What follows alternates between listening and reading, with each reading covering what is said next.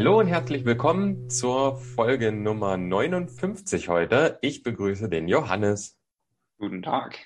Guten Tag. Genau, wir starten heute in die erste Folge Soziologie und haben uns drei Themen vorgenommen. Institution und Organisation, sozialer Wandel und Sozialisation. Das werden auch unsere drei Punkte sein. Und äh, da das die erste Folge in der Soziologie ist, wird der Johannes uns doch bestimmt mal vorlesen, was Soziologie eigentlich ist. Das mache ich super gerne, Robert.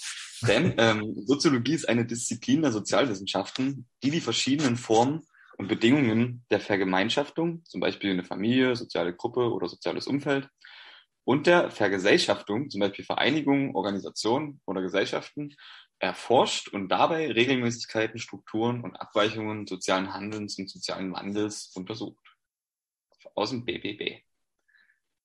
Ja, genau, vom BPB. Ich mal, weil wir hatten jetzt dazu auch keine Folien. Ne? In unserer ersten Veranstaltung hatten wir nur so Texte gelesen und drüber gesprochen. Deswegen habe ich jetzt vom BPB einfach mal die Definition rausgesucht. Äh, was vielleicht noch wichtig ist, dass ein Fokus auf jeden Fall äh, so soziale Probleme und soziale Ungleichheiten sind von der Soziologie. Das ist auf jeden Fall so der Fokus. Genau, und dann haben wir noch ähm, von Klaus Bendel ähm, zur, zum Zusammenhang von sozialer Arbeit und Soziologie, sagt er, finde ich richtig coolen Satz, kann man sich gut merken. Das, was die soziale Arbeit gezielt gestalten will, analysiert und beschreibt die Soziologie. Finde ich ziemlich cool. Also wirklich ohne Soziologie ist soziale Arbeit ziemlich schwierig. Ähm, und da ist auch klar, das ist eine deskriptive Wissenschaft, die beschreibt Dinge, analysiert Dinge. Ja, jetzt wollen wir wissen, was Sozialisation ist. Gehen wir doch mal in den ersten Punkt. Institution und Organisation. Das fand ich auch ziemlich spannend in den Veranstaltungen, weil ich halt gerade bei Institutionen nie gedacht hätte, dass es die Bedeutung hat, die es hat. Ja, absolut. Also man, man, man verwendet das, den, das Wort auch so, so, so im, im Alltagsgebrauch so universell. Ja, so inflationär aber, auch für alles Mögliche. Ja, komplett, ja. Also für mich ist irgendwie alles Institution. Also ja, bevor es, bevor es, also Lidl könnte auch eine Institution sein. Gucken wir mal, aber, ob Lidl inne ist. was ist es denn wirklich, Robert? Erzähl uns mehr. Ich erzähle euch mehr. Genau, also sowohl Institutionen und Organisationen sind äh, funktionale Subsysteme der Gesellschaft. Ne? Also haben, erfüllen halt eine bestimmte Funktion. Und je komplexer eine Gesellschaft ist, umso mehr Institutionen und Organisationen haben wir. Ist, denke ich, auch ganz klar, schon mal ohne zu wissen, was es überhaupt ist, recht einleuchtend. Aber fangen wir mal an mit den Institutionen. Das sind nämlich auf Dauer gestellte Handlungs- und Beziehungsmuster.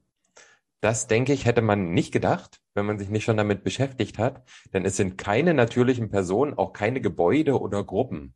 Ja, wenn man jetzt sagt, keine Ahnung, irgendein Amt oder sowas ist eine Institution, so ist es ja so umgangssprachlich, aber das stimmt nicht. Also zumindest nicht nach der Definition innerhalb der Soziologie, sondern Handlungs- und Beziehungsmuster, die auf Dauer vorherrschend sind. Die verweisen immer auf bestimmte Handlungszusammenhänge, äh, wird dann klar, wenn wir zu den Beispielen kommen, und sind äh, mit bestimmten Verhaltenserwartungen verknüpft. Also innerhalb einer Institution kann man auch erwarten, wie Leute innerhalb dieser Institution sich verhalten werden. Die sind für die Gesellschaftsmitglieder auch immer erkennbar. Also es gibt ein transparentes Regelwerk, ein ganz klares. Und es hat eine Entlastungsfunktion ähm, und andererseits natürlich auch eine Einschränkungswirkung. Aber das ist ja das Dilemma, über das wir oft sprechen. Ne? Regeln schränken ein, aber äh, entlasten. Und so ist es mit den Handlungserwartungen. Ne? Wenn ich erwarten kann, wie andere sich verhalten, vereinfacht das Entscheidungen. Aber Sanktionen erschweren oder verhindern sogar das Abweichen von den Erwartungen. Und es ist dann schwieriger, diese Institution zu ändern. In einer Institution ist wichtig, es gibt legitimes Handeln. Und das ist die Übereinstimmung unserer Annahme über die Erwartungen der anderen mit deren tatsächlichen Erwartungen und dem daraus resultierenden Handeln. Also wenn wir annehmen, was andere für Erwartungen haben und das die tatsächlichen Erwartungen sind, erfolgt daraus Handeln und das ist dann legitim. Bei Nichtübereinstimmung drohen dann Sanktionen, die dann einen Lernprozess wieder auslösen. Das hatten wir ja schon mit Operanten konditionieren. Also ganz kurz, also entweder ich gehe mit mit diesem ähm, transparenten Regelwerk oder halt nicht. Und wenn ich es nie mitgehe, dann gibt es Sanktionen. Genau, so kann man es sagen, verkürzt, ja. Genau. Und Beispiele sind, also das, ich glaube, das beste Beispiel ist die Ehe. Die Ehe ist eine Institution, ne? wir können das ja mal kurz durchgehen. Das ist auf Dauer gestellte Handlungs- und Beziehungsmuster, klar. Es gibt Ja. Handlungszusammenhänge, auch logisch. Äh, es werden Verhaltenserwartungen geknüpft, auch klar. Ne? Man hat einfach ganz klare Sachen, die man erwartet in der Ehe. Ähm, es ist erkennbar, es gibt ein transparentes Regelwerk, es gibt ja auch einen Ehevertrag. Ne? Und es vereinfacht Entscheidungen, weil man bestimmte Sachen voraussehen kann. Und äh, Sanktionen, ne, gibt's ja auch, äh, machen dann das Abweichen von den vertraglichen Regeln schwierig. Und wenn ich mich so verhalte, wie mein Gegenpart in der Ehe das erwartet und ich auch erwarte, dass das so erwartet und danach handle, dann handle ich legitim innerhalb dieser Ehe. Ich glaube, Ja, Das ist- super. ganz gut so. Ne, und dann so oder sowas wie älteren Personen einen Platz anbieten, zum Beispiel in den Öffis äh, oder bei einem Vertragsabschluss sich die Hände geben. Sowas sind auch Aspekte von Institutionen. Ähm, Wäre, ganz kurz, wäre das Bildungswesen an sich eine Institution? puh, Also gute Frage. unabhängig von jetzt einer einzelnen Schule, generell, Mhm. dieses Bildungswesen, wir schulen Kinder und Jugendliche. Ich denke schon. Ich glaube, man kann die meisten Punkte davon ganz gut unterbringen. Ne? Ja, Handlungszusammenhänge, Handlungs- und Beziehungsmuster ne, ähm, zu Lehrende und Lehrende, Verhaltenserwartungen auch, erkennbar ist es auch, ja. entlastet, schränkt ein. Ja, doch, ich denke. Erwartungen, Mhm. Ganz, ganz viel Erwartungen. viel zu viel Erwartung. Viel zu viel Erwartungen. Und äh, dazu, was wir uns auch angeguckt haben in der Vorlesung dazu, äh, kann ich euch auch nochmal empfehlen, dieses äh, Was sind soziale Institutionen, ist auch auf dem Skript der Link, einfach ein YouTube-Video. Ziemlich kurz und echt gut erklärt. Da geht es um das Beispiel mit dem Platz anbieten in den Öffis. Und na, wenn eine ältere Person reinkommt, die äh, kaum laufen kann und ähm, ja, es steht irgendwie vor einem Platz, wo jemand sitzt und die Person steht nicht auf, dann hat man schon diese Sanktionen, zum Beispiel die Blicke der anderen, na, und dieser Vibe, der dann auch kommt und so. Oder man wird sogar angesprochen. Hm. Ja. Kommen wir Ja. zu den Organisationen. Was ist das jetzt? Das sind große soziale Gruppen, die zweckorientiert sind. Also, äh, die haben nicht den allgemein verbindlichen Charakter von Institutionen, sondern sind auf ein ganz bestimmtes Ziel ausgerichtet. Ist ja eine Institution nicht. Ne? Eine Ehe hat jetzt nicht ein Ziel. Die ist einfach für das, für diese Verhaltenserwartungen da. Und Organisationen haben aber ein Ziel. Es gibt auch hier wieder ein verlässliches Regelwerk. Das sind Statuten, Werte und Normsysteme, die auch niedergeschrieben sind. Und die sind auf Dauer auch gestellt und setzen damit auf Kontinuität. Es ist Oh, warte, immer, warte. Ja? Tut mir leid. Was ist eine Statute? das, äh, äh, puh, ha. Gute Frage. Ich Hm. werden, Werte, Normen, Statuten. Du kannst das ja gerne mal nebenbei googeln. Ich will jetzt nichts Falsches erzählen. Das ist so ein Wort, da hat man, glaube ich, so ein bisschen so ein Gefühl zu, aber kann es schlecht erklären. Also bei mir zumindest. Und ja, ich kann mal noch schnell weitermachen. Es gibt Genau, immer so Arbeitsteilung, also es ist arbeitsteilig aufgestellt, so eine Organisation, rational geordnet, also die, wie, wie die Organisation quasi organisiert ist, das äh, geschieht rational. Es gibt eine Mitgliedschaft, also entweder man ist Mitglied der Organisation oder nicht. Und äh, es besteht zwar aus natürlichen Personen, die Strukturen funktionieren aber personenunabhängig. Das ist, ähm, da kann man, glaube ich, auf den, oh Gott, Strukturfunktionalismus, genau, von Talcott Parson äh, verweisen. Dass halt, ne, die Strukturen sind da, wer die jetzt besetzt, ist letztendlich egal. Aber die Strukturen müssen zueinander im Verhältnis funktionieren. Und du hast rausgefunden, was Statuten sind? Es ist ein englisches Wort für Satzung. Vielleicht Statute oder so. Ah, okay. Ähm, Satzung, ja, klar, Satzung, ne?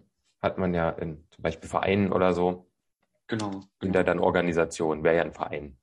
Also ich habe kein deutsches Wort gefunden. Ich glaube, das ist ein englisches. Nee, also Statute ist schon ein deutsches Wort, bin ich mir ziemlich Ja. sicher. Aber ich glaube, das, das, damit äh, ist schon klar. Okay. Hm.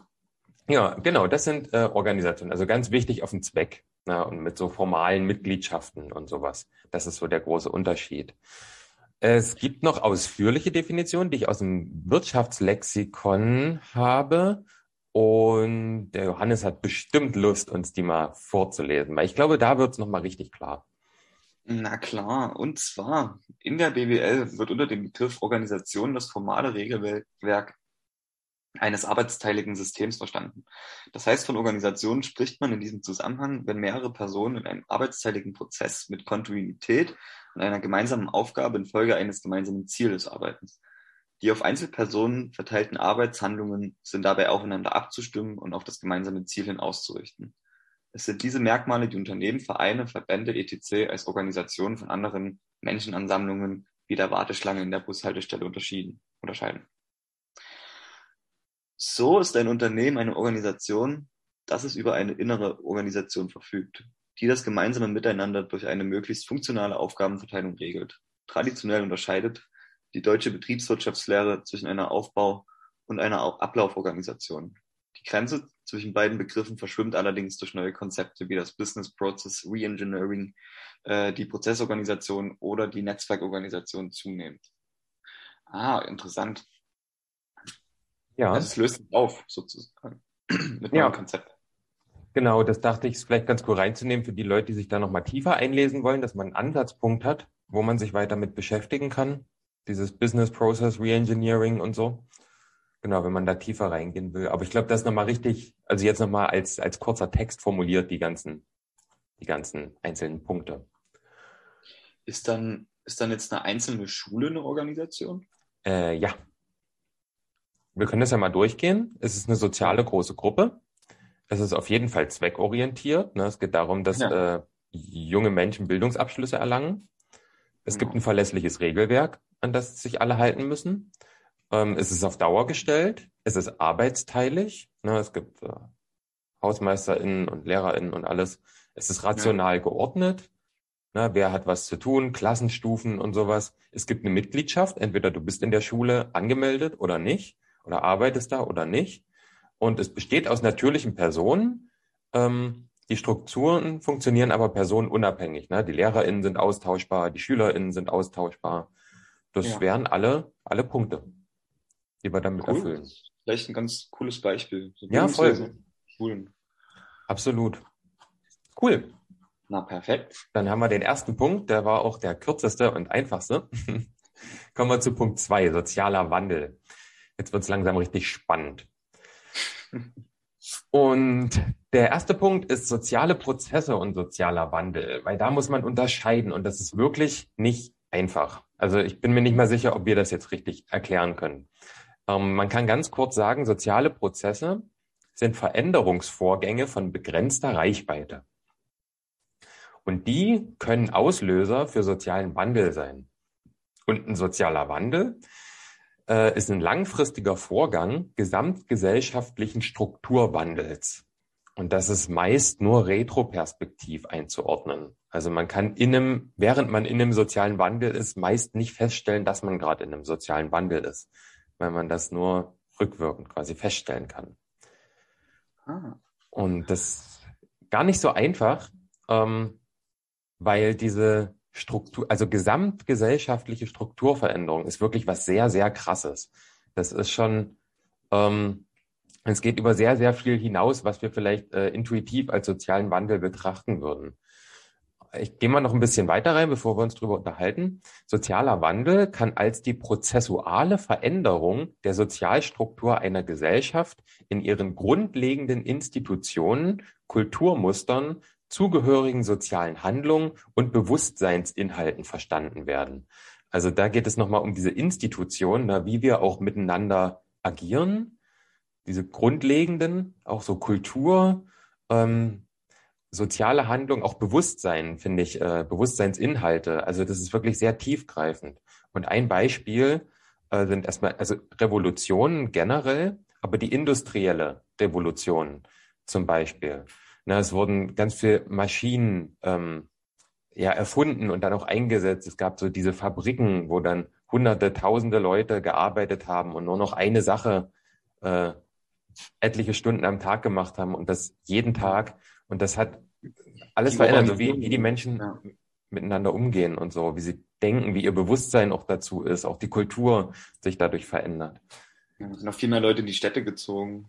Ähm, ja, genau. So, es sind halt auch die ganzen Großstädte dann entstanden und, und, ausgebaut worden, was dann auch wieder andere Probleme mit sich bezogen hat, weil übelster Platzmangel geherrscht hat und Verarmung, soziale Schere gehen auseinander. Ja.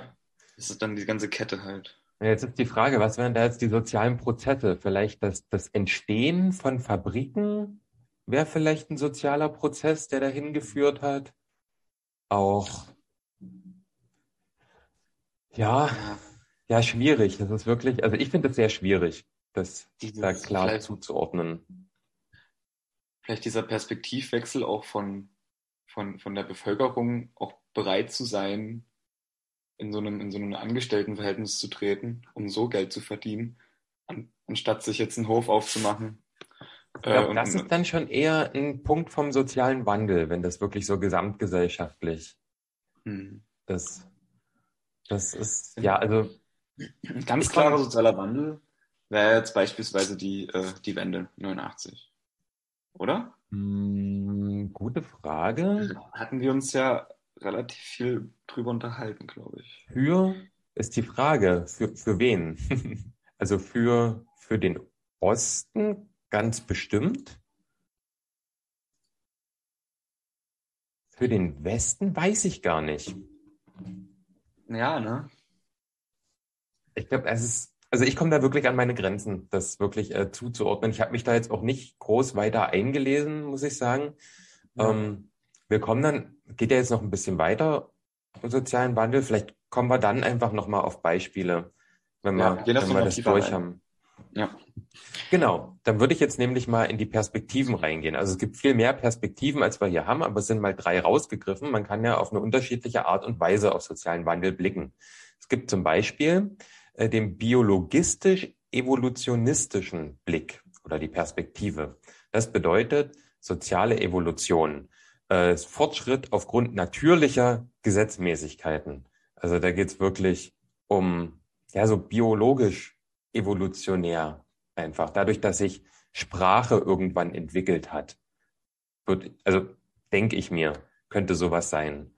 Das wäre so biologistisch, evolutionistisch ähm, politisch-materialistische Perspektive. Das ist eher so ähm, nach Marx, könnte man sagen. Das ist die gesellschaftliche Entwicklung als Folge von Konflikten, wie zum Beispiel äh, sich halt Marx das gedacht hat mit ähm, dem Proletariat, das dann aufbegehrt. Ne? Also die Folge dieses, Indis, äh, dieser, dieses Industrialismus, ähm, wo wir uns ja gerade vorhin schon drüber unterhalten haben, ne, der führt halt zu so starken Konflikten, äh, dass sich die Arbeiterklasse sozusagen formiert und da einen gesellschaftlichen Wandel, einen sozialen Wandel äh, verursacht. Und ja, ja? Ähm, ich habe gerade noch ein anderes Beispiel im Kopf gehabt, aber ich denke, das. Ja, mach erst mal weiter, ich muss da nochmal drüber nachdenken. ja, es ist wirklich, es ist nicht so einfach jetzt, ne? So einfach, ja. Ähm, die dritte Perspektive ist die Perspektive der begrenzten Planbarkeit. Also intentionale Handlungen können nicht intendierte Folgen haben. Ähm, dazu habe ich mal gelesen, ich habe keine Ahnung, wo ich das her habe, aber äh, dass Revolutionen, die durchgeführt wurden, eigentlich nie das zur Folge hatten, was die, die die Revolution verursacht haben, sich gedacht haben, was daraus entstehen soll. Ist eigentlich nie das geworden. Und das ist genau diese begrenzte Planbarkeit. Und ich glaube, da haben wir auch drüber gesprochen in der Vorlesung, weil es, glaube ich, auch ein Einwand von mir, ähm, dass ich die, diese politisch-materialistische Perspektive, also diese Entwicklung als Folge von Konflikten, niemals trennen kann von dieser begrenzten Planbarkeit. Weil wenn aufgrund von Konflikten was passiert und ich dann plane, dass ich was anders haben will und das einfach so ja nie passiert durch diese Revolutionen, die entstehen, finde ich, ist das, muss man das immer so zusammendenken. Nochmal kurz zu meinem Beispiel. Ähm, ja. Ich hätte gedacht, dass, ähm, aber da weiß ich wieder nicht, ob das ein sozialer Prozess oder schon ein sozialer Wandel ist.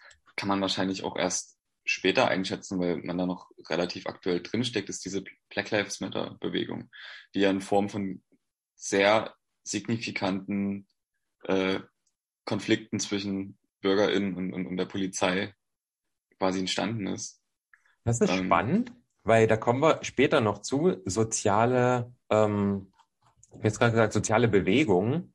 Das ist noch kein sozialer Wandel, weil sich nicht gesamtgesellschaftlich grundlegende Strukturen dadurch verändert haben.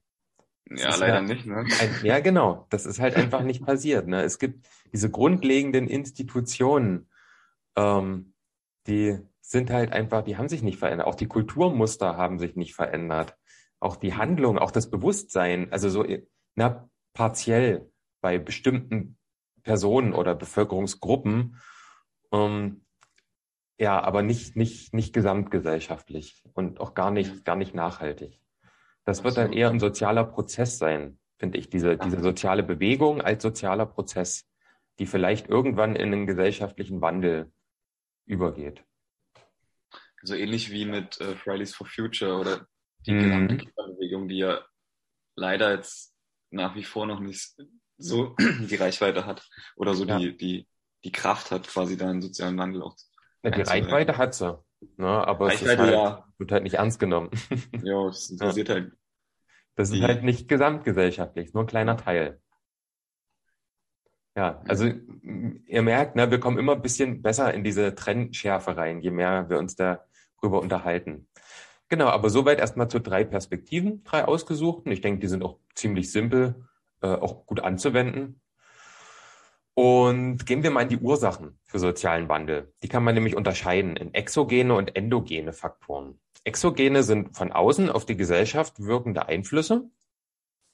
Ja, ganz einfache Beispiele wären ökologische Belastungen, wie zum Beispiel der Klimawandel ähm, oder das Klima generell, Naturkatastrophen, wissenschaftliche Entdeckungen, wie zum Beispiel die Entdeckung von Bakterien oder Viren. Das ist ja gerade ganz aktuell. Das können wir gut verbinden damit. Äh, was kommt noch von außen? Kriege auch oder Kolonialisierung. Wenn man in einem, in einem Land lebt, was kolonialisiert wird äh, durch eine Kolonialmacht, dann ist das auf jeden Fall exogen von außen und ist ein sozialer Wandel, ganz klar, weil alles verändert sich na, nach den Vorstellungen der Kolonial, ja, kann man einfach sagen, weil das ist ja. Das ist vielleicht ein ganz klares Beispiel für einen sozialen Wandel. Ja. Die Kolonialisierung. Ja, genau. Weil da, also kann man gar nicht in Worte fassen, was sich da alles für die Menschen da verändert hat. Und in genau. welche Richtung. Also. Ja. Mhm. Genau, so viel zu den exogenen Faktoren, aber es gibt ja auch endogene Faktoren, also Faktoren, also Einflüsse, die innerhalb der Gesellschaft beziehungsweise aus ihr heraus zu Veränderungsprozessen führen. Das können Konflikte innerhalb der ökonomischen Struktur sein, na, wenn sich die da wirtschaftlich einfach Krisen abzeichnen in der Gesellschaft oder Herrschaftsordnungen, die beispielsweise auch konkurrieren oder Widersprüche in den Wertesystemen.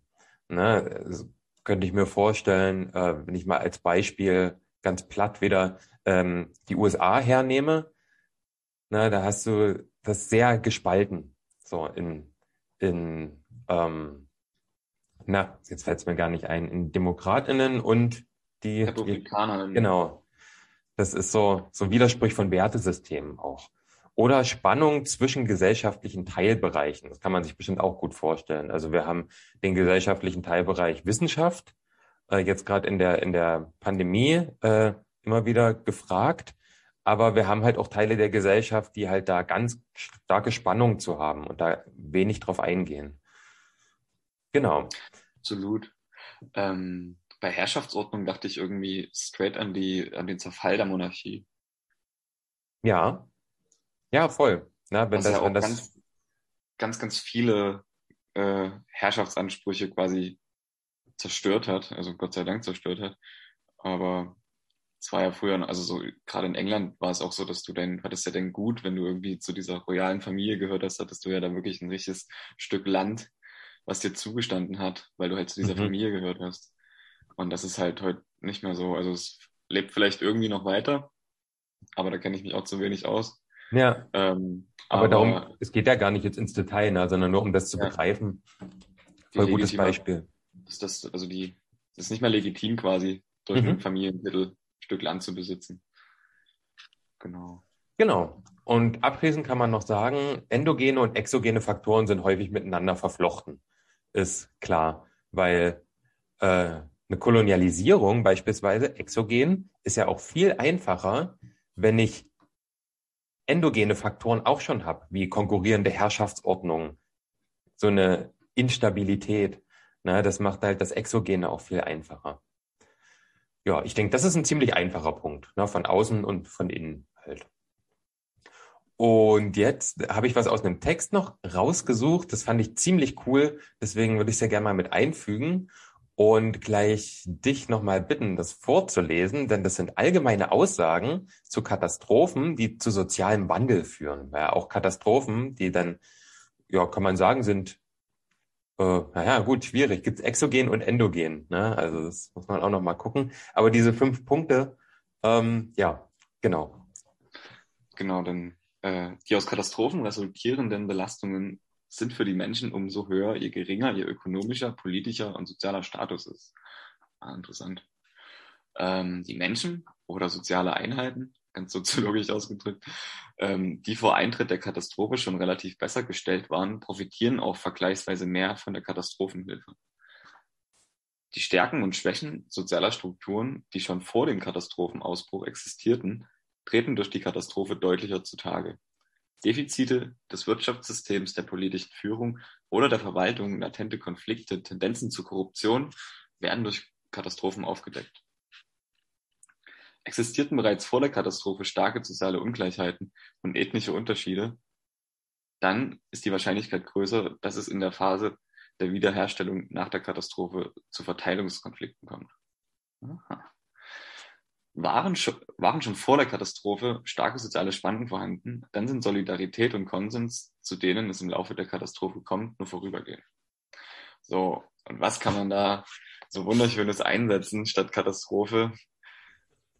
Überlegt mal, liebe ZuhörerInnen. Ja, ich glaube, das ist den meisten tatsächlich klar geworden beim Lauschen, dass es da auf jeden Fall um die Covid-Pandemie geht das ist wirklich krass. Also ich habe das gelesen und das war so, das war einfach so verrückt, wie das einfach gepasst hat. Um, ne, die Belastung für die Menschen sind höher, je geringer ihr ökonomischer, politischer, sozialer Status ist. Ganz klar. Die Schwächsten ne, haben die meisten Probleme mit der Covid-Pandemie. Ja. Die Menschen, die vor Eintritt äh, schon besser gestellt waren, profitieren mehr von der Katastrophenhilfe. Ne, haben wir auch viel mitbekommen. Also wir können ja nur gucken, Deutschland profitiert mehr als Uganda. Also ähm, ganz klar, auf jeden In Fall. Welcher Form meinst du gerade? Äh, zum Beispiel Verteilung von Impfstoffen. Ach so, ja, auf jeden Fall. Die Stärken und Schwächen der sozialen Strukturen, ne, die schon vorher da waren, treten deutlicher zutage. Beispielsweise Digitalisierung in Schulen. Ja. Und ähm, das äh, Wirtschaftssystem, oder politische Führung, Verwaltung, dieses hier Korruption und sowas, wird äh, durch die Katastrophe mehr aufgedeckt. Jens Spahn Hust. Was? Jens Spahn Hust. ja, ne, also das haben wir alle mitbekommen. Auch die Katastrophen, die vorher schon existiert haben, die, ähm, die kommen dann mehr, ähm, nee, wie hier, dass, dass in der Phase der Wiederherstellung nach der Katastrophe Verteilungskonflikte entstehen. Auch wieder klar, ne? Also wir retten die Lufthansa mit was weiß ich, wie viel Kohle. Ne? Und wo es fehlt, das wissen wir alle. Ähm, und waren schon vor der Katastrophe, also vor der Covid-Pandemie, starke Spannungen vorhanden, äh, sind Solidarität und Konsens, zu denen es im Laufe der Katastrophe kommt, nur vorübergehend. Das finde ich eigentlich am spannendsten. Erster Lockdown, ne, relative, relative Einigkeit darüber, dass man seine Kontakte reduziert, dass man zu Hause bleibt. Und jetzt, ja, wir brauchen uns nur umsehen, wie das mittlerweile ist. Also es war nur vorübergehend, dieser Konsens, diese Solidarität. Ziemlich krass. Also das, das musste ich unbedingt drin haben, weil das fand ich so prägnant. Und ich glaube, damit kann man auch gut ein paar Extrapunkte in der Prüfung sammeln. ja, ähm, jetzt, jetzt sind das ja nochmal zur Überschrift Katastrophen, die zu einem sozialen Wandel führen. Mhm. Ähm, wir können jetzt aber noch nicht absehen, zu welchem sozialen Wandel die Covid-Pandemie führt, weil wir stecken ja noch drin. Das ist vielleicht auch nochmal ein Beispiel dafür, dass man so eine Retro-Perspektiv einordnen kann. Ja, voll gute Rückführung. Auf jeden Fall. Super. Jo, genau. Der soziale Wandel als Mehrebenenproblem hatten wir auch schon in ganz vielen anderen Zusammenhängen. Es geht wieder um Mikro-, Meso- und Makroebene. Ich glaube, das können viele von uns schon gar nicht mehr hören langsam, aber es ist halt immer wieder wichtig. Die Mikroebene ist hier das soziale Handeln. Beispielsweise, hier ist es am, ähm, naja, so diese Single-Haushalte werden hier, dieses, dieses Aufkommen davon ähm, wird jetzt hier thematisiert. Der persönliche Lebensentwurf als Single ist vermehrt ein gewähltes Lebensmodell. Das ist die Mikroebene. Ja. Dann haben wir die Mesoebene, Gruppen und Organisation. Da geht es um die Auswirkungen auf dem lokalen Wohnungsmarkt. Also lokal ist hier wichtig, so die steigende Anzahl von Ein-Personen-Haushalten. Dann geht es nicht um die einzelne Person, hier geht es darum, was das mit dem Wohnungsmarkt macht. Na, auch Einraumwohnungen beispielsweise, die dann verstärkt gebaut werden. Oder das ist schon die nächste Stufe eigentlich, die Makroebene, die Gesamtgesellschaft, Auswirkungen auf Siedlungs- und Stadtstrukturen. Na, wenn man weiß, es gibt mehr Lebensentwürfe als Single, die zu mehr äh, Ein-Personen-Haushalten führen, der nächsten Ebene, dann müssen wir das in unserer Stadtplanung auch berücksichtigen. Und ja. das ist dann ähm, da kann man dann auch von sozialem Wandel sprechen, wenn das gesamtgesellschaftlich einfach so stark vertreten ist. Ja, und das ja, sind dann das diese verschiedenen Ebenen, die man das immer betrachten kann. Das ist jetzt nur ein Beispiel, aber das kann man ja mit, mit ganz vielen sozialen Wandeln machen. Und es ist ja auch innerhalb dieses Beispieles nur ein, eine, ich sage jetzt mal, eine, eine Linie. Ja. Weil also schon alleine dieses, diese, die, diese Legitimität, dass man als Single, also das Single-Sein ein Lebensentwurf ist, äh, zeugt ja auch schon davon, dass halt die Institution Ehe viel weniger, äh, wie soll ich sagen, viel weniger Bedeutung in unserer Gesellschaft einnimmt oder viel mehr oder viel weniger auch einen Status ausmacht. Mhm. Also sag ich mal. Interessanterweise, wenn ich richtig informiert bin, so ist, dass das wieder zunimmt. Ja. Tatsächlich. So, dieses, weil den Menschen das doch irgendwo fehlt. Wahrscheinlich. Was das wieder für Gründe hat, das müsste man dann tief analysieren, ja, aber. Zu Covid zurückführen, Kontaktbeschränkungen, weniger, weniger Menschen, die man sieht. Jetzt braucht man irgendwie das Gefühl der Geborgenheit in einer Institution. Vermutungen, Hypothesen, ne? Hypothesen, Hypothesen. Hypothesen, Hypothesen. Ja, also das ist halt das Spannende bei der Soziologie. Man kann da ganz, ganz weit gehen. Jetzt auch die Auswirkungen auf die Siedlung, Stadtstrukturen. Was hat das jetzt wieder für Auswirkungen auf andere Bereiche? Mhm. Auf die Flächenversiegelung, wieder weniger Platz für das Ausleben Jugendlicher, all so ein Zeug. Das ist ja. interessant. Ja, ich finde auch Soziologie finde ich auch super spannend. Genau, genau das waren Ebenen. Und dann haben wir das Verhältnis von Individuum und Gesellschaft. Also darum geht's ja eigentlich ganz generell. Ja, aber da haben wir eine zentrale Frage. Welche, Vor welche Formen von gemeinsamen Orientierungsmustern, von Zugehörigkeit und Gemeinwesen können die freigesetzten Individuen entwickeln? Den Begriff der Freisetzung hatten wir jetzt auch schon öfter. Na, es gibt einfach unendlich viele Möglichkeiten. Und da ist jetzt halt die Frage, wie kann es überhaupt noch zur Zugehörigkeit und zum Zusammenfinden kommen? Und da brauchen wir erstmal den Begriff des kollektiven Handelns, denn das ist das Nachahmen des Verhaltens in einem Kollektiv, erstmal ganz grob. Kollektive Proteste und soziale Bewegungen können daraus entstehen, ne, dadurch, dass halt alle in etwa gleich handeln. Der freiwillige Zusammenschluss äh, von Individuen, Gruppen oder Organisationen mit gemeinsamen Interessen und oder Zielen ist es. Also freiwillig ist hier ganz wichtig. Ähm, und hier können halt auch äh, Organisationen Teil davon sein, sich da zusammenzuschließen. Und ähm, es kann strukturierte oder nicht oder kaum strukturierte Formen annehmen. Strukturierte wären dann Organisationen oder Vereine. Ne? Was wir, also Organ Vereine sind ja Organisationen und es kann aber auch äh, kaum strukturiert sein, wie so Ad-Hoc-Gruppen oder mitgliedschaftsfreie situative Zusammenschlüsse.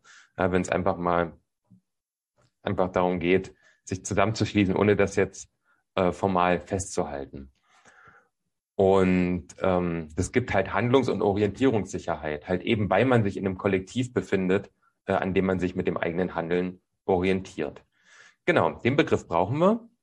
Ähm, denn in der, was ist jetzt in der Soziologie interessant? Sozialer Wandel wird immer komplexer, ja, weil unsere Gesellschaft ja auch immer komplexer wird. Und jetzt ein Zitat ähm, aus, äh, aus äh, Grundbegriffe der Soziologie von Kopp und Steinbach. Dennoch bleibt die Planbarkeit und Steuerbarkeit wenigstens von begrenzten Prozessen des sozialen Wandels eines der konstitutiven Projekte der Soziologie.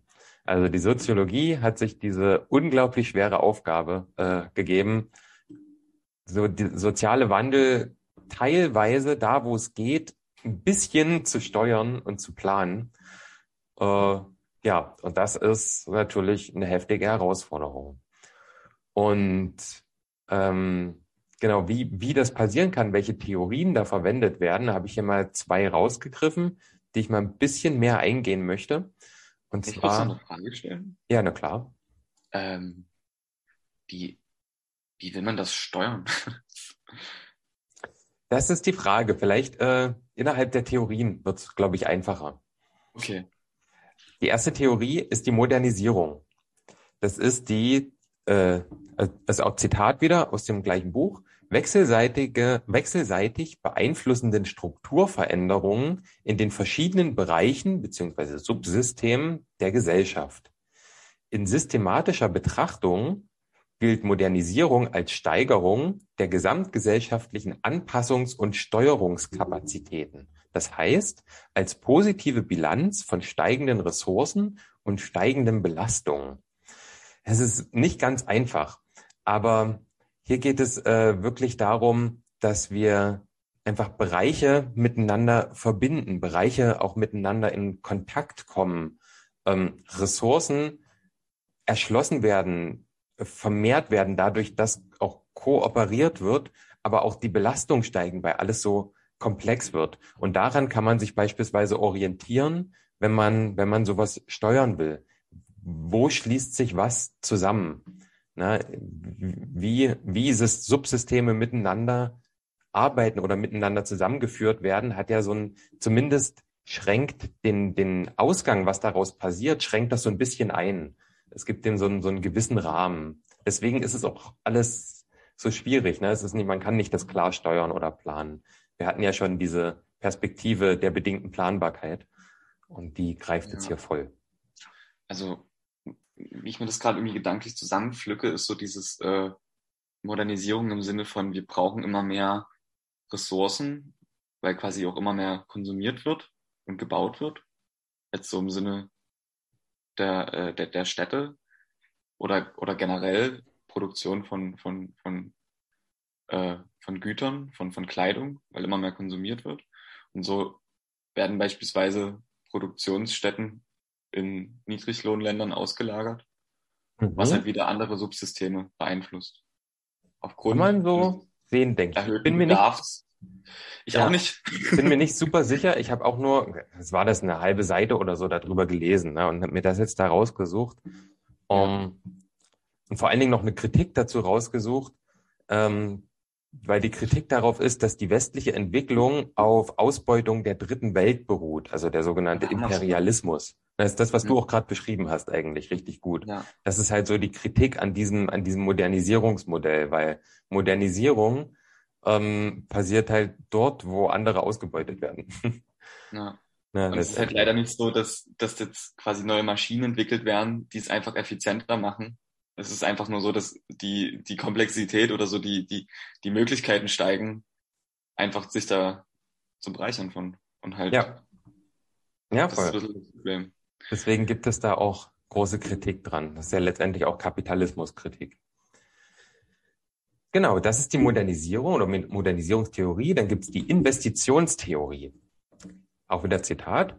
Analog zum Gedanken, den sozialen Wandel durch die Abfolge von Generationen zu erklären, wie bei Karl Mannheim, begreift die Innovationstheorie den sozialen Wandel als das Ergebnis von Mikrolebenszyklen.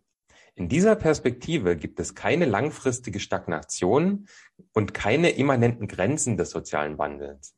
In dieser Perspektive können die modernen Gesellschaften durch neue Kombinationen innerhalb ihrer Basisinstitutionen, durch technologische Innovation und Sozialinnovation ihre Krisen bewältigen und ihre Vielfalt wiederfinden. Nicht ganz einfaches Zitat. Bei Karl Mannheim ich raus.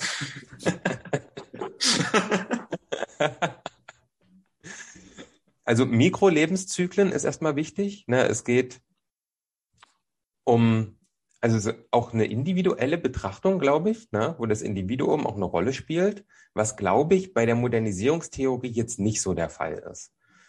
Und ähm, dieses keine langfristige Stagnation, also so ein Status quo auferhalten, ist quasi nach der Theorie nicht so richtig möglich, weil sich halt alles auch so schnell verändert. Und deswegen sind diese Grenzen auch gar nicht da, dieses sozialen Wandels, weil es in jede Richtung irgendwie gerade offen ist in unserer modernen Gesellschaft. Und diese neue ähm, Kombination dieser ja, Basisinstitution steht hier, kann ich, kann ich nicht richtig definieren. Aber äh, das nächste, diese technologischen Innovationen und Sozialinnovationen, die entstehen ja auch durch Kombination. Also so, so erkläre ich mir das ein bisschen. Und die sind dann letztendlich dafür da, dass wir Krisen bewältigen können und unsere Vielfalt wiederfinden, steht hier, ne? dass halt durch diese Kombination ganz viel vertreten ist, ganz viel Verschiedenes auch. Vitalität meinst du, wiederfinden? Vitalität, ja, voll. Genau. Stimmt. Also Vielfalt habe ich jetzt hier die ganze Zeit gelesen. Ne? Vielfalt ist wahrscheinlich auch ein Punkt, äh, gerade bei Innovationen ja wichtig. Ne? Aber ja klar, wie, die Vitalität, dass man auch stabil bleibt durch technologische Innovationen, ist jetzt zum Beispiel die Digitalisierung, die, der, der Ausbau der Digitalisierung äh, mit auch ganz vielen neuen Konzepten im Bildungssystem beispielsweise führt dazu, dass wir einigermaßen die Covid-Krise in den Bildungssystem bewältigen können. Und das wäre diese Investitionstheorie, dass diese Invest äh, Innovationstheorie, dass diese Innovation immer möglich ist, dadurch, dass wir unser Wissen kombinieren, unsere Bereiche miteinander kombinieren. Ja, also zum Beispiel auch dieser Ausbau generell von diesem E-Learning. Mhm. Auch, dass da Konzepte entstehen, dass man quasi Wissen genauso gut vermitteln kann, also oder ähnlich gut vermitteln kann, wie wenn man jetzt in einem, in einem sag jetzt mal, in einem Klassenzimmer sitzt Bleibt noch zu kritisieren, denke ich. Aber prinzipiell, ja. Genau. Also ihr seht, das ist äh, ziemlich, ziemlich schwierig. Da muss man sich wirklich noch mal ein bisschen einlesen, wenn man das genau wissen will. Und das waren jetzt nur zwei. Ich würde mal weitere noch nennen, falls ihr euch da informieren wollt. Es gibt die äh, Dependent, Dependenznia oder so Theorien, die, äh, das Modell der langen Wellen, die Konvergenztheorie, die Theorie der Weltgesellschaft oder auch der Strukturfunktionalismus, den ich vorhin schon mal erwähnt hat von äh, Talcott Parsons, ähm, na, dass halt die, die Struktur und die Funktion miteinander in Verbindung stehen und die Menschen austauschbar sind. Ja, auch als Vorbedingung für, für die Rollentheorie, glaube ich, ne? weil man übernimmt ja dann mhm. die Rollen in dieser Struktur und diese Rollen haben eine bestimmte Funktion und um die geht's und nicht um die Person. Ja. Ja, das war jetzt so eine, innerhalb der Soziologie, wie jetzt so damit umgegangen wird, mit diesem immer komplexer werdenden Wandel. Und jetzt hier der letzte Punkt, unter Punkt zwei sind die sozialen Bewegungen. Ich habe versprochen, dass wir da noch hinkommen. Und die sind halt häufig, ähm, also die haben häufig ein soziales Problem als Auslöser. Und dadurch kommt es halt zur Mobilisierung von größeren Bevölkerungsgruppen. Und die können dann äh, eine von drei Dingen erreichen sozusagen.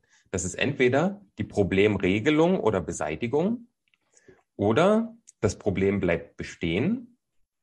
Ja, und dann, also was danach kommt, ist dann das Ende der Bewegung, die abrupte oder stufenweise Auflösung. Ne? Wir haben es reguliert beseitigt, soziale Bewegung verschwindet. Problem bleibt bestehen, soziale Bewegung verschwindet, gibt's auch. Und das Problem wird auf Dauer ange, von auf Dauer angelegten Gruppen übernommen. Auch das geht, ne? dass man sagt, okay, wir haben hier ein Problem, das Bewusstsein über das Problem ist angekommen. Wir kümmern uns darum, nur das ist was, das können wir nicht beseitigen oder bewältigen. Das wird uns begleiten und wir brauchen einfach eine, eine Gruppe sozusagen, die sich damit beschäftigt. Und äh, könnte man sagen, Klimawandel. Ne? Es gibt jetzt so Klimarat und sowas. Ne? Das ist jetzt eine Gruppe, die auf Dauer angelegt ist und das übernommen hat. Das Problem wurde nicht beseitigt. Es äh, ist bisschen dabei, reguliert zu werden. Ähm, ja, aber es gibt eine Gruppe, die sich dem angenommen hat. Ja. Genau. Oder genau. Das, das Entstehen von, von, von Gewerkschaften vielleicht. Mm. Dass das Problem angenommen hat, aber es irgendwie besteht noch. Ja, ja, das wäre äh, die die soziale Bewegung der Arbeiterklasse beispielsweise, des Proletariats, kann dann dazu führen, dass sich zum Beispiel überall in allen Betrieben Gewerkschaften entwickeln, die die Rechte der ArbeiterInnen vertreten und die auch schützen. Ja, ja ich glaube, das ist, das ist ganz gut. Genau, soziale Bewegungen sind immer kollektives Handeln. Ne, wir hatten kollektives Handeln schon definiert, aber kollektives Handeln nicht immer soziale Bewegung. Ist klar, denke ich. Ähm, und es geht darum, dass nicht nur Betroffene Teil dieser Mobilisierung sind, sondern auch andere. Also die Notwendigkeit für die Problemlösung muss gesamtgesellschaftlich erkannt werden. Und meistens mündet das dann halt in die äh, Problemregelung oder in ein Stehenbleiben, kann sich verlaufen oder wieder aufkommen. Das hatten wir auch gerade kurz angerissen. Und jetzt noch Merkmale von sozialen Bewegungen. Die sind nicht situativ oder spontan entstanden. Die sind kampagnenartig und oft politisch. Die haben eine langfristige Vorausplanung, äh, beinhalten organisierte Handlungsstrategien, sind nicht mitgliedschaftsabhängig, haben eine gewisse Flexibilität, einen hohen Identifikationsfaktor, ich glaube, das ist einer der wichtigsten Punkte, eine gewisse Dauer ist immer notwendig, wenngleich die nicht auf Dauer angelegt sind. Und eine Fluktuation der sozialen Ordnung. Da, äh, das ist ein Zitat von Vesta, hier, äh, von irgendeinem Werk von ihm von 2009. Ähm, Habe ich jetzt nicht nochmal nachgesehen, kann ich jetzt auch nicht erklären. Also würde ich jetzt euch überlassen, wenn ihr das nochmal wissen wollt. Aber ich denke, die anderen sind alle ziemlich treffend und gut auch nachzuvollziehen. Hast du noch was zur sozialen Bewegung, Johannes? Ähm, ich überlege gerade, aber ich denke, mit den mit äh, Klimabewegung und den Gewerkschaften ist das relativ klar geworden. Mhm. Ähm, auch. Wir haben auch einfach aktuell gute Beispiele dafür. Mehrere. Ja. ja. Gut. Weiß jetzt nicht. Na gut, ja. nee. Nee, du kannst, wir, wir haben Zeit hier. Wir haben Zeit? Okay, na dann. Hier, die, die ähm, Querdenkenbewegung. Mhm. Ist ja im Endeffekt auch eine soziale Bewegung. Ja. Genau. Ähm, die ist ja auch nicht. Obwohl ich da nicht weiß, wie. Na gut, ich, so wegen, wegen, wegen spontan entstehen und situativ. Ich habe manchmal das Gefühl, es gibt keine richtige Einigung da, sondern es ist eher so, dass also, oder, oder keine, keine wirklich richtig struktur, äh, so strukturierte politische Organisation, sondern eher ein naja, ein Zusammenkommen von verschiedenen Menschen, die ein bisschen gefrustet sind. Schwierig, glaube ich, weil es, es gibt, es gibt ja so Ikonen innerhalb der Bewegung, einfach Menschen, die eine krasse Wirkung haben und deren Wort so ein bisschen wie Gesetz ist. Vielleicht in Deutschland ein bisschen weniger, aber in beispielsweise den USA irre. Also mhm. da hast du wirklich äh, krasse, krasse Ikonen, die hervorstechen. Und ich glaube, ich würde es eher schon als soziale Bewegung sehen. Wir können ja mal die Merkmale nochmal durchgehen. Äh, also die sind nicht situativ und auch nicht spontan entstanden. Ne? Das ist wirklich ja, Problem, was erkannt wurde. Da haben sich Menschen für zusammengeschlossen, um das kampagnenartig und politisch zu bearbeiten. Die haben eine langfristige Vorausplanung. Ähm, in, insofern, dass sie bestimmte Ziele haben, auf die sie hinarbeiten, würde ich ja. sagen. Organisierte Handlungsstrategien gibt es auch, zum Beispiel Demonstrationen machen, sich nicht impfen lassen, vielleicht sogar, also jetzt aus, aus deren Perspektive, ne, eine Aufklärung ähm, auch informativ zu machen.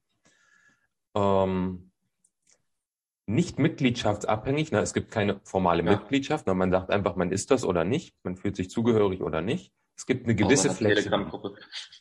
Genau. Es gibt eine gewisse Flexibilität, ja, also kann man ja immer auslegen, Flexibilität. Extrem hoher Identifikationsfaktor. Oh ja.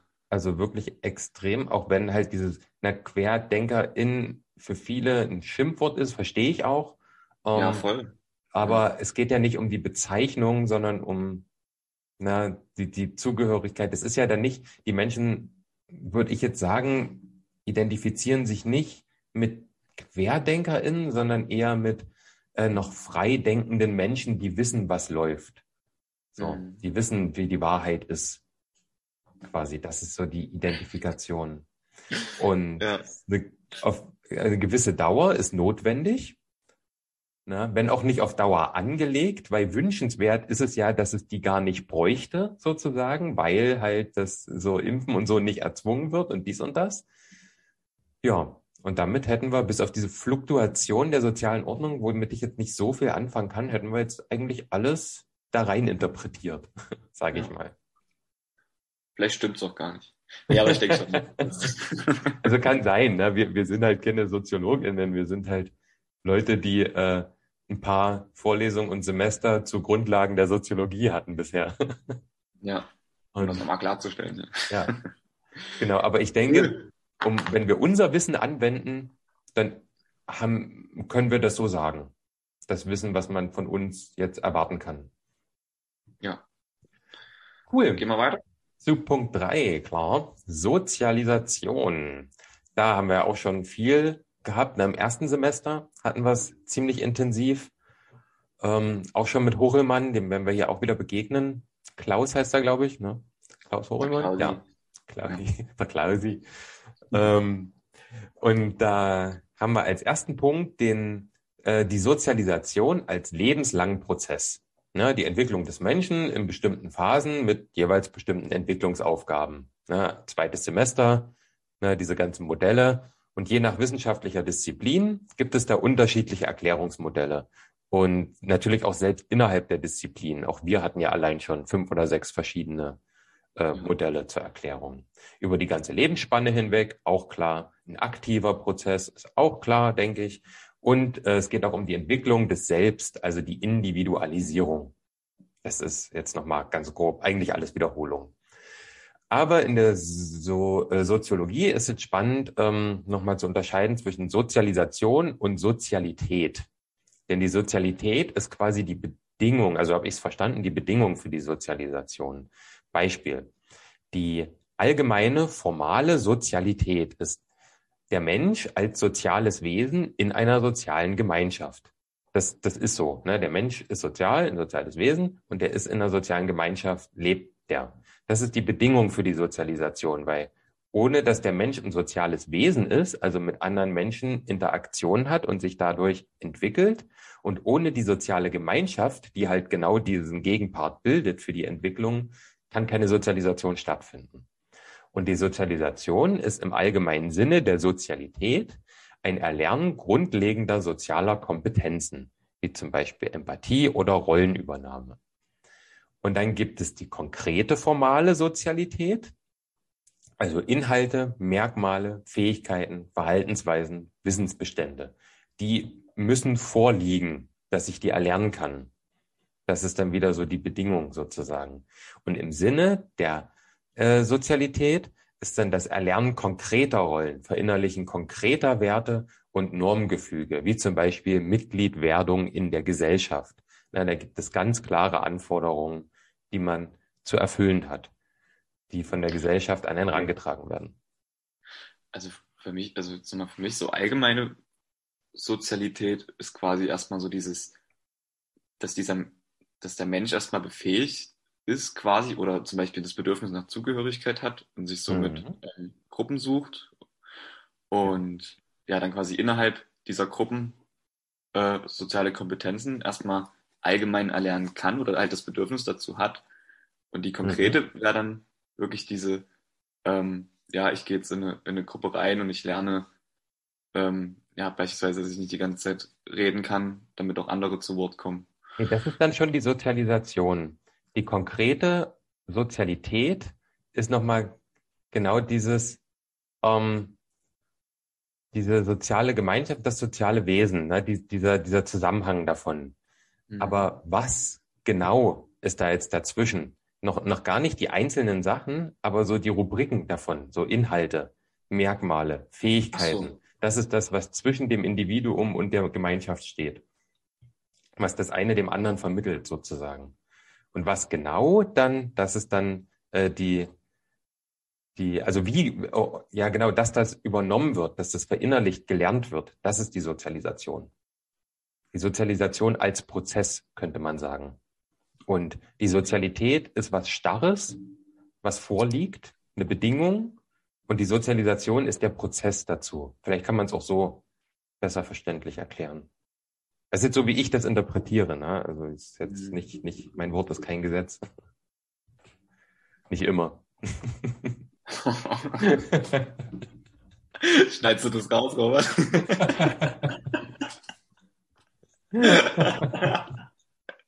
Geil. Ah, schön. Nein, natürlich nie. Hast du noch was zu Sozialität? Äh, ich, ich hatte gerade noch was ähm, gesucht.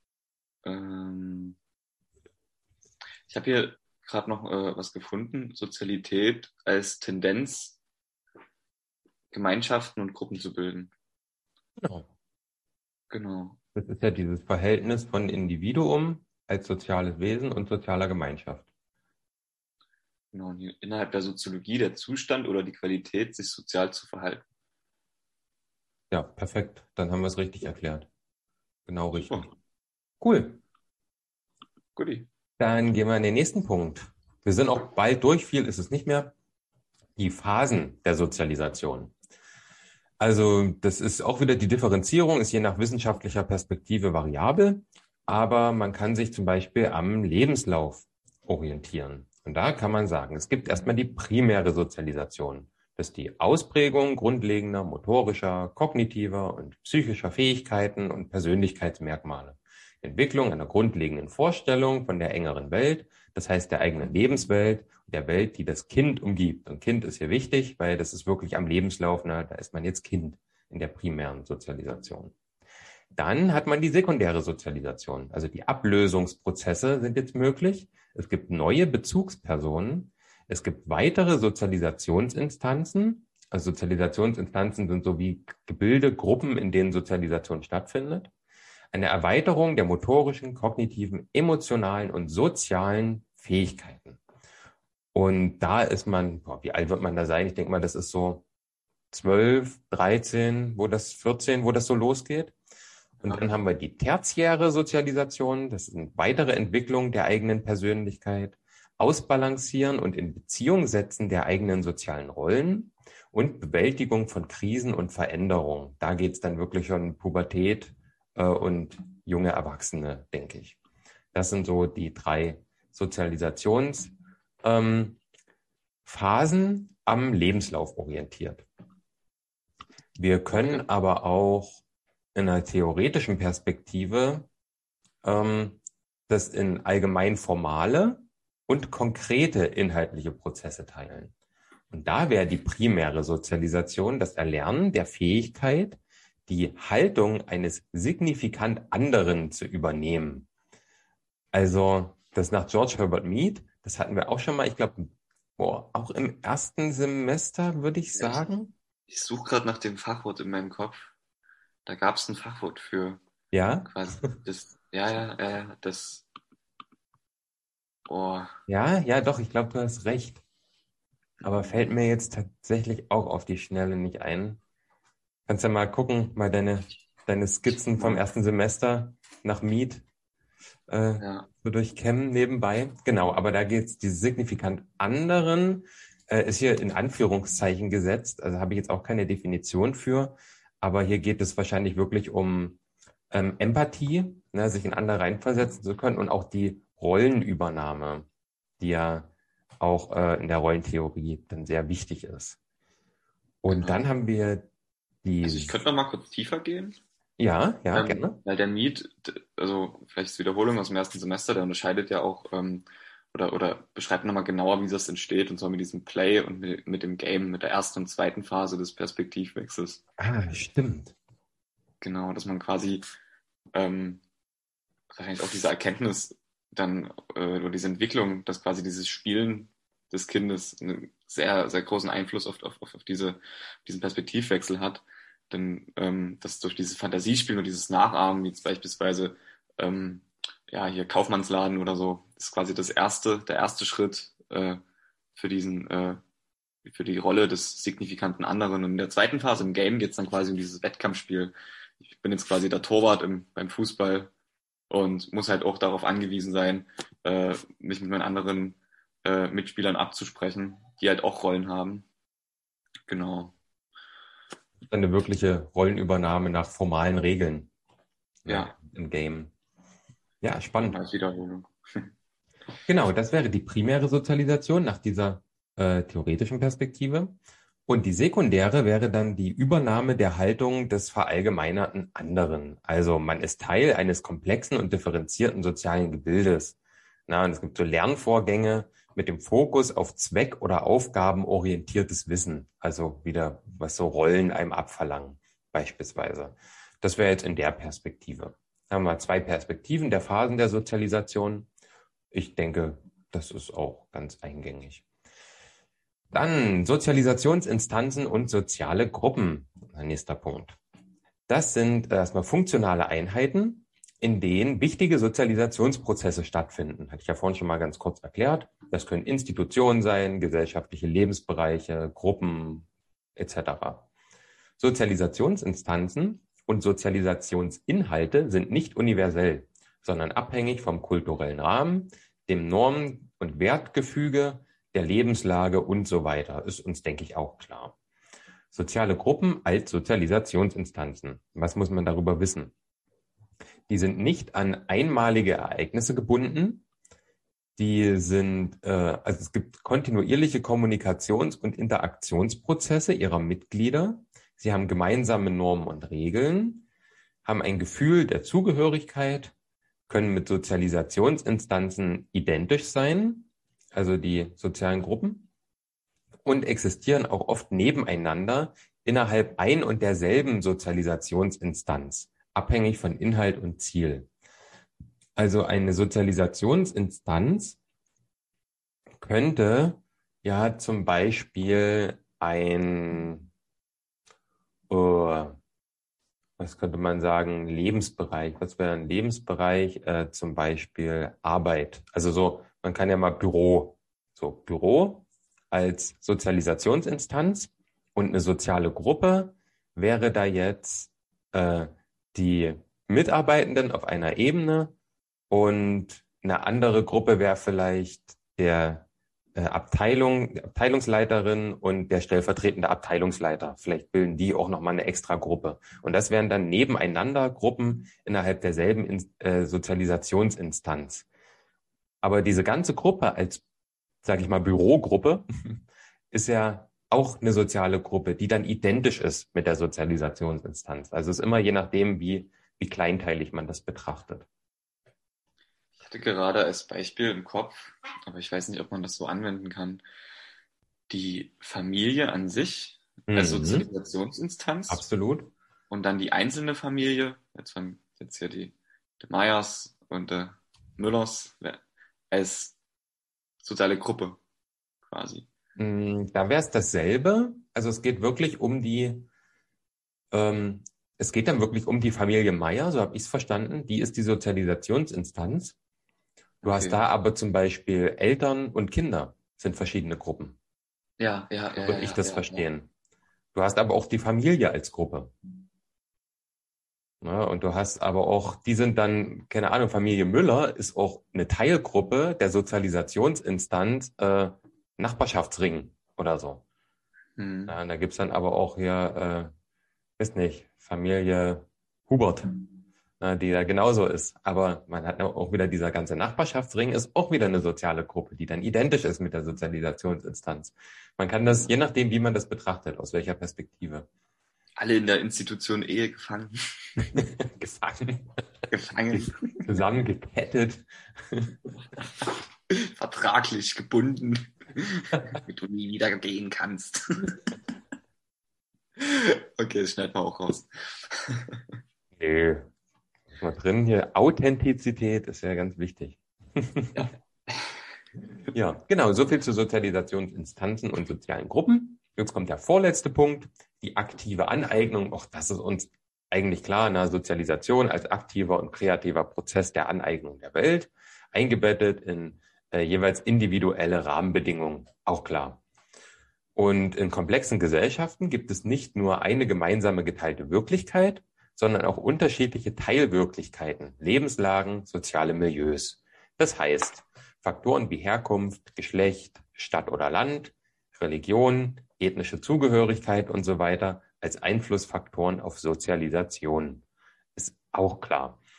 Und hier nochmal das Modell der produktiven Realitätsverarbeitung von Geulen und Hurrellmann. Und äh, das hatten wir schon mal in dem Podcast, da habe ich schon mal das gleiche Video empfohlen. das heißt auch genauso.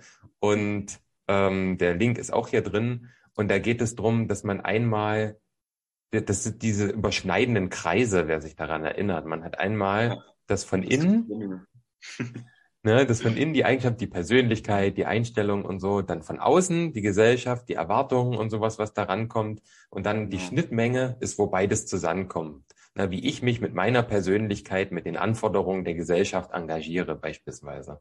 Und deswegen ist das die Realitätsverarbeitung. Ja, weil du immer in diesen, diesen Konflikt auch quasi bist zwischen innerer und äußerer Realität. Genau. Ähm, in der inneren Realität greifst du auf personale Ressourcen zurück und in der äußeren, äußere Realität ist dann die sozialen Ressourcen. Mhm. Und auf der einen Seite ist es dann halt der Prozess der Individuation und auf der anderen Seite dann der Prozess der Integration. Und ja, äh, in, diesem, in diesem Konflikt bist du immer. Und deswegen kracht es auch, wenn du in der Pubertät bist, weil halt quasi diese Realitätsverarbeitung eine riesen Herausforderung ist, weil sich das quasi die innere Realität ständig ändert. Mhm. Und parallel dazu wahrscheinlich auch diese, diese, die äußere Realität, weil bei manchen ändert es sich schneller, bei anderen nicht so. Und ähm, das ist, glaube ganz schön anstrengend. Meinst du? ja. Und das ist richtig gut, weil dann wären wir auch wieder bei der zentralen Frage, was wir vorhin hatten vom Verhältnis von Individuum und Gesellschaft. Na, welche Formen der gemeinsamen Orientierungsmuster von Zugehörigkeit und Gemeinwesen können die freigesetzten Individuen entwickeln? Das ist genau diese Spannung letztendlich, um die es da geht. Perfekt. Letzter Punkt. Sozialisation im Lebens, in Klammern, Verlauf. Gewaltiges Wortspiel. Ähm, ja, auch, auch recht klar, denke ich schon. Sozialisation ist ein lebenslanger Prozess. Er kann in Phasen differenziert werden, die sich im Lebensverlauf orientieren. Die Lebensphasen sind immer auch an einen spezifischen historischen und kulturellen Kontext gebunden. wir hatten jetzt hier schon ähm, kultureller Kontext, wie zum Beispiel Herkunft, äh, Geschlecht, ethnische Zugehörigkeit, aber auch historisch. Also wäre das jetzt äh, vor tausend Jahren, wäre das alles ein bisschen anders gelaufen. Und die Entwicklungserfordernisse in den jeweils Sozialisationsprozessen sind heute weniger verbindlich und weniger dauerhaft. Mikrostrukturen können hier Konstanz bieten. Die Entwicklungserfordernisse, weil es einfach so viele Möglichkeiten gibt innerhalb dieser Sozialisationsprozesse. Ne? Deswegen sind die auch nicht so verbindlich und auch nicht so dauerhaft, weil es einfach so wahnsinnig viel gibt und niemand nimmt es einem übel, sozusagen, äh, da mal auf was anderes aufzuspringen, weil es ganz normal ist. Und diese Mikrostrukturen, die man dann aufbaut, die können halt diese Konstanz bieten. Das ist ja auch eine Sicherheit, die wir uns wünschen irgendwo. Wenn wir, was kann man da sagen? Was, was ist so eine Mikrostruktur? Ähm, Nimm mal jetzt mal ganz platt ähm, es gibt ja immer auch so kleinere Gruppierungen innerhalb von dem Schulkontext. Gibt dann auch so die, mhm. ich sag jetzt mal, vielleicht die, die ein bisschen mehr zocken, die mhm. sich da zusammentun, so die Geeks ein bisschen. Und so eine Mikrostruktur gibt halt extreme Sicherheit, ähm, weil es vielleicht ähm, sich in, im, im Sinne der Integration äh, sich halt in anderen Bereichen nicht so, nicht so dazugehörig fühlen, weil einfach die innere Realität sich anders ausrichtet. Und so bildet man sich halt die Mikrostruktur mit seinen äh, Gamer-Freunden und dann, äh, ja, hat man seine Konstanz und seine Sicherheit da. Richtig gutes Beispiel, auf jeden Fall. So wie äh, äh, gestern ist God of War für PC rausgekommen. Endlich. Uh.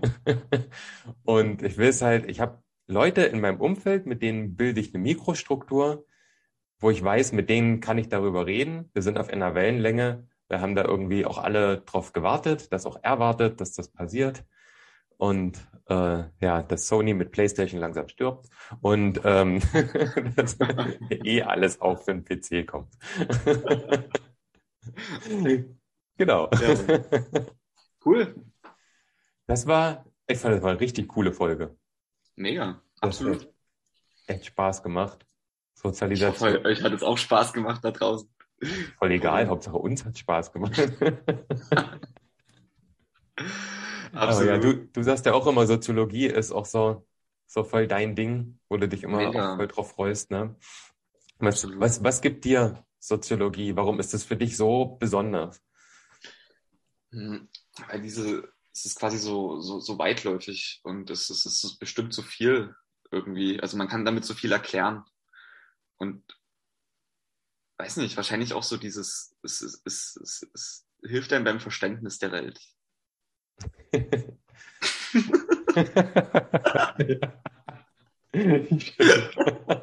Scheiße. Großartig. Und so wird ein Satz. Was gibt dir die Soziologie? Was gibt mir die Soziologie? Also ich bin ja ein Freund der Metaperspektive und der Zusammenhänge. Und genau das macht die Soziologie. Deswegen ja. finde ich das auch super spannend. Auch das ist halt nochmal eine, eine ganz andere Ebene als die äh, Sozialpädagogik beispielsweise, die den individuellen Alltagsansatz hat. Und der zoomt hier krass raus. Und aber auch wieder rein dann in gewissen. Ja, auch wieder rein, weil wir, wenn wir den Alltag unserer KlientInnen, unserer AdressatInnen verstehen möchten und deren Lebenswelt, dann brauchen wir die Soziologie. Deswegen haben wir ja auch soziologische Grundlagen, ähm, weil wir das ja gar nicht verstehen können. Wenn wir nicht wissen, wie sich der Arbeitsmarkt in den letzten 100 Jahren entwickelt hat, dann können wir ganz schlecht so eine ähm, Arbeits äh, mit, mit Arbeitslosigkeit und Menschen, die mit Arbeitslosigkeit konfrontiert sind, damit arbeiten, weil wir die, die Entwicklung so gar nicht verstehen. Auch Menschen, die da aus einem, aus einem System kommen, die vielleicht schon seit, seit 40 Jahren arbeiten. Äh, wie haben die vor 20 Jahren gearbeitet und vor 30 Jahren? Das war alles anders zu heute und das müssen wir, das müssen wir einfach verstehen, weil sonst ist das ähm, auch ein bisschen so ein Mangel an Respekt, finde ich, weil weil das ist halt deren Lebenswelt. Und dafür ja, haben wir uns zu interessieren. Ich habe da gerade auch voll so die, die, die Frauenbewegung im Kopf. Mhm. Wenn man das nicht im Hinterkopf hat, was das für ein jahrzehntelanger Kampf war, für, für Frauen die, die, die Rechte zu erkämpfen und, mhm. und was es auch für Opfer gefordert hat, dann ähm, wird dann auf einmal viel klarer, dass es wirklich auch sinnvoll ist, zu gendern. Ja ein, ja, eine Herangehensweise. Okay. Auf jeden Fall. Also. Ja. Also ja, ein weiterer Grund. Mhm. In Sozio soziologischer Betrachtung. Absolut. Ja, nee, ich finde Soziologie auch super, super spannend ja, freue mich dementsprechend auch schon auf die nächsten Folgen. Aber ja, genau, wir hoffen natürlich trotzdem, auch wenn wir Spaß hatten, dass ihr auch Spaß hattet mit uns und dass ihr auch was mitnehmen konntet und dass es auch so gut strukturiert war, dass ihr folgen konntet, auch unsere Ergänzung, wo wir ein bisschen tiefer gegangen sind, auch irgendwie hilfreich fandet. Und sonst, äh, ja, wie immer, dann euch noch einen schönen Tag, äh, was auch immer ihr heute noch so macht. Und bis zum nächsten Mal. Ciao. Ciao. Mir scheint, dass in der heutigen Situation die wirklich faszinierenden intellektuellen Entwicklungen fast immer interdisziplinär sind. Also aus Ecken kommen, die zum Beispiel Neurophysiologie, aber auf Erkenntnistheorie beziehen. Die Biologie auf logische Probleme der Selbstreferenz beziehen. Die Kybernetik auf Probleme der Beobachtung beziehen. Und ich denke, dass die Soziologie heute viel zu wenig auch aus Mangel an eigener Theorie viel zu wenig interdisziplinär liest und das versuche ich zu korrigieren.